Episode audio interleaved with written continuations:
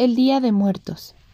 Recordamos a nuestros fieles difuntos cada primero y dos de noviembre, con grandes ofrendas florales, música y comida, ya que es nuestra creencia en la que nos sentimos más cerca de aquellas personas queridas que ya no están con nosotros. Es por ello que tiene un valor sentimental tan grande.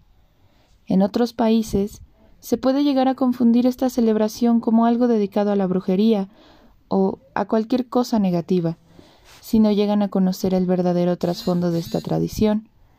Y es que aquí somos tan alegres y fiesteros que convertimos a esta en una celebración, mientras que en otras partes son días de duelo, seriedad y reflexión, ya que pensamos que precisamente en estas fechas les es permitido salir a visitarnos y podrán degustar de sus platillos, bebidas y gustos como los que se daban en vida. Un ejemplo es el pueblo de Janitzio, Michoacán, donde cada año, desde unos días antes del primero de noviembre, se viste de flores, sus habitantes llevan ofrendas a los cementerios, y el pueblo se envuelve en una fiesta donde vivos y muertos conviven. Nadie ha muerto hasta que se olvida.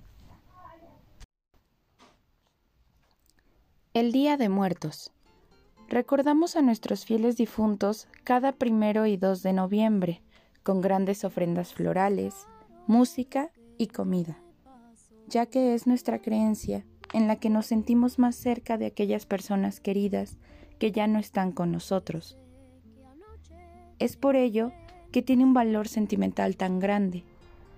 En otros países se puede llegar a confundir esta celebración como algo dedicado a la brujería o cualquier cosa negativa, si no llegan a conocer el verdadero trasfondo de esta tradición y es que aquí somos tan alegres y fiesteros que convertimos a esta en una celebración, mientras que en otras partes son días de duelo, seriedad y reflexión. Ya que pensamos que precisamente en estas fechas les es permitido salir a visitarnos y podrán degustar de sus platillos, bebidas y gustos como los que se daban en vida. Un ejemplo es el pueblo de Janitzio, Michoacán, donde cada año, desde unos días antes al primero de noviembre, se viste de flores. Sus habitantes llevan ofrendas a los cementerios y el pueblo se envuelve en una fiesta donde vivos y muertos conviven.